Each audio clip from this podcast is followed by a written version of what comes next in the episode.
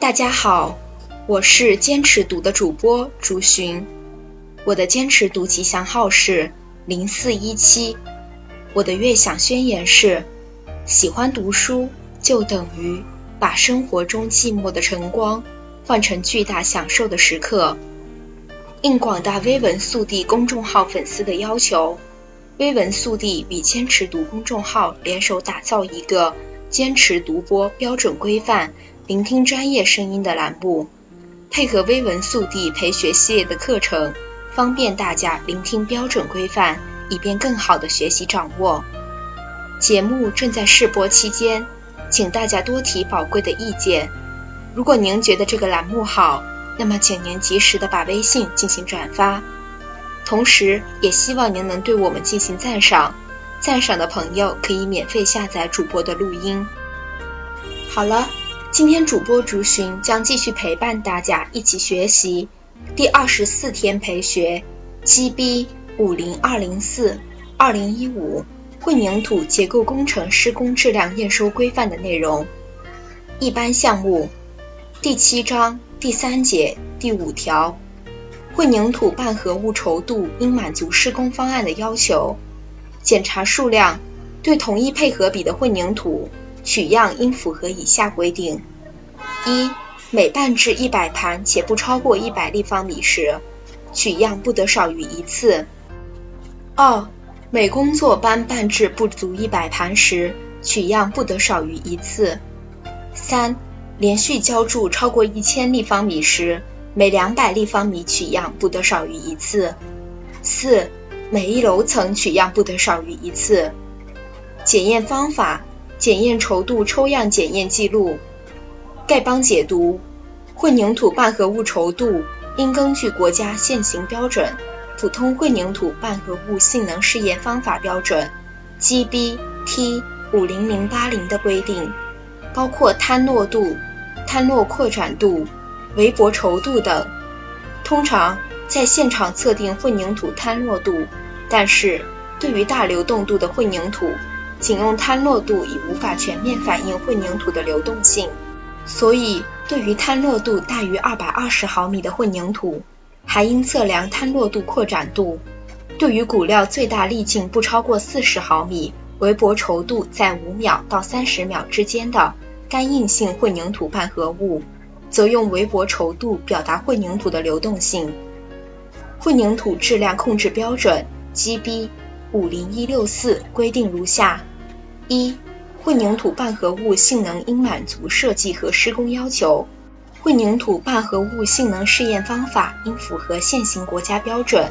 《普通混凝土半合物性能试验方法标准》GB T 五零零八零的规定。二、混凝土半合物的稠度可采用摊落度、围泊稠度或扩展度表示。摊落度检验适用于摊落度不小于十毫米的混凝土半合物，围泊稠度检验适用于围泊稠度五秒到三十秒的混凝土半合物，扩展度适用于泵送高强混凝土和自密式混凝土。所以，混凝土的围泊稠度是检验混凝土半合物稠度的一种方法。围泊稠度的测试方法是将混凝土半合物按一定的方法装入摊落度桶内。按一定的方法倒实，装满刮平后，将摊落度筒垂直向上提起，把透明圆盘转到混凝土结头圆锥体顶面，开启振动台，同时计时，圆盘将逐渐下沉，记录当圆盘底面布满水泥浆时所用的时间，即为该混凝土半合物的围泊稠度值。此方法适用于骨料最大粒径不超过四十毫米。围泊稠度在五秒到三十秒之间的混凝土半合物的稠度测定，围泊稠度越大，混凝土半合物的流动性越小；围泊稠度越小，则混凝土半合物的流动性越大。混凝土半合物流动性按围泊稠度大小可分为四级：超干硬性大于等于三十一秒，特干硬性三十到二十一秒，干硬性。二十到十一秒，半干硬性十到五秒。相关条款：第二章第一节第一条，同一组混凝土拌合物的取样应从同一盘混凝土或同一车混凝土中取样，取样量应多于试验所需量的1.5倍，且不宜少于20升。第二章第一节第二条，混凝土拌合物的取样应具有代表性，宜采用多次采样的方法。一般在同一盘混凝土或同一车混凝土中的约四分之一处、二分之一处和四分之三处分别取样。从第一次取样到最后一次取样不宜超过十五分钟，然后人工搅拌均匀。第二章第一节第三条，从取样完毕到开始做各项性能试验不宜超过五分钟。第二章第二节第一条。在实验室制备混凝土拌合物时，拌合时实验室的温度应保持在十五到二十度之间，所用材料的温度应与实验室温度保持一致。注：需要模拟施工条件下所用的混凝土时，所用的原材料的温度亦与施工现场保持一致。摘自 GB T 五零零八零二零零二第三页。继续下一条。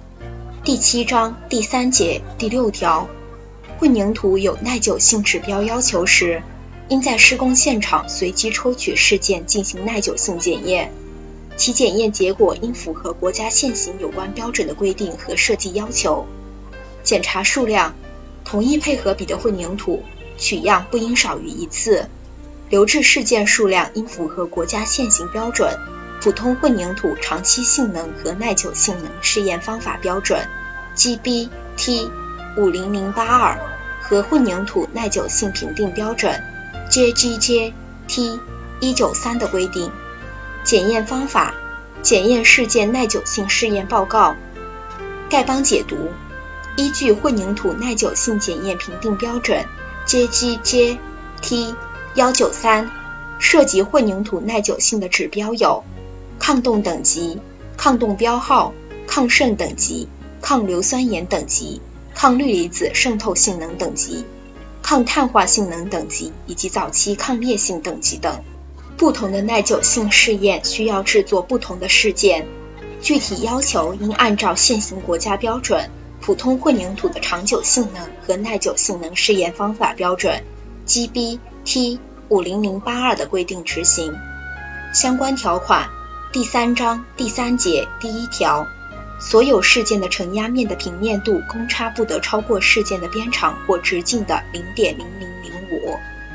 第三章第三节第二条，除去抗水渗透事件外，其他所有事件的相邻面间的夹角应为九十度，公差不得超过零点五度。第三章第三节第三条。除特别指明事件的尺寸公差以外，所有事件各边长、直径或高度的公差不得超过一毫米。摘自 GB T 五零零八二二零零九第三页第三章第四节第二条，在制作混凝土长期性能和耐久性能试验用试件时，不应采用渗水性脱模剂。第三章第四节第三条。在制作混凝土长期性能和耐久性能试验用试件时，亦同时制作与相应耐久性能试件零期相对应的混凝土立方抗压强度用试件。摘自 GB T 五零零八二二零零九第三页第三章第五节第一条，委托单位提供的内容应包括下列项目：一。委托单位和见证单位名称，二、工程名称和施工部位，三、要求检测的项目名称，四、要说明的其他内容。第三章第五节第二条，事件制作单位提供的内容应包括下列项目：一、事件编号；二、事件制作日期；三、混凝土强度等级。四、事件的形状及尺寸；五、原材料的品种、规格和产地以及混凝土配合比；六、养护条件；七、试验零期；八、要说明的其他内容。第三章第五节第三条，试验或检测单位提供的内容应包括下列项目：一、事件收到的日期；二、事件的形状及尺寸；三、事件标号；四、试验日期；五、仪器设备的名称、型号及编号；六、试验室温度、湿度；七、养护条件及试验龄期；八、混凝土实际强度。九、测试结果。十、要说明的其他内容。摘自 GB/T 五零零八二二零零九第五页。继续下一条，第七章第三节第七条，混凝土有抗冻要求时，应在施工现场进行混凝土含气量检验，其检验结果应符合现行国家有关标准的规定和设计要求。检验数量，同一配合比的混凝土取样不应少于一次，取样数量应符合现行国家标准《普通混凝土半合物性能试验方法标准》（GB/T 五零零八零）的规定。检验方法：检查混凝土含气量试验报告。丐帮解读：在混凝土中加入具有引气功能的外加剂后，能够增加混凝土中的含气量。有利于提高混凝土的抗冻性，使混凝土具有更好的耐久性和长期性能。混凝土的含气量低于设计要求时，降低混凝土的抗冻性能；高于设计要求时，往往对混凝土的强度产生不利影响。故应严格控制混凝土的含气量。好了，今天竹寻就陪大家学到这里。微文速递。全力为您速递价值。公众号是“微文速递”的拼音，坚持读，只为每一位朋友遇见和见证更好的人生。公众号是“坚持读”的拼音，欢迎大家关注。同时，我们愿意承接相关行业的广告业务，欢迎前来洽谈。联系 QQ：幺二四三六四六四幺四。谢谢大家，我们明天见。